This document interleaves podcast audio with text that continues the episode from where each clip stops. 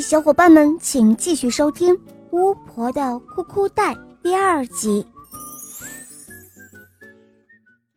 他们走了以后，巫婆又找到了那位大夫，哭哭啼啼地说：“哦，医生啊，行行好吧，迪丽可是我的乖孙女儿啊，你一定要好好的给她看病哦。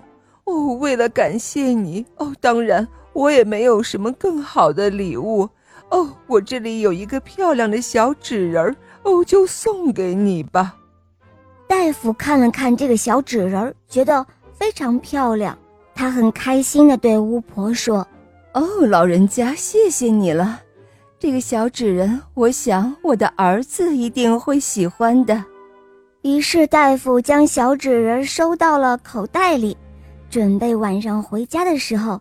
送给孩子，那大夫将小纸人送给自己的儿子之后呢，那孩子一拿起来，鼻涕眼泪就流出来了，于是哭个不停。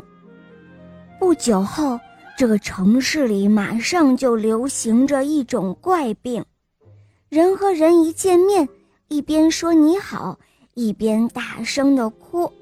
这全都是巫婆捣的鬼。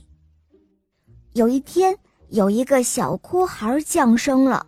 小哭孩打一生下来就知道哭哭哭，他比任何人都哭的时间长，哭的声音大。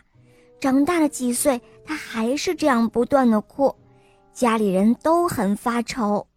这一天，老巫婆背着哭哭袋来了，她对哭孩的爸爸说。哦，你这孩子需要一件玩具啊！有了玩具，他就不哭了。说着，老巫婆就丢下了一个铜铃铛，转身走了。巫婆心里想：“哦，小东西，哼，看你不哭死才怪呢。”可谁知道，那小哭孩抓起了铜铃铛。叮叮当当摇晃了起来，摇了几下以后，他居然就不哭了，而是哈哈哈的笑出声来。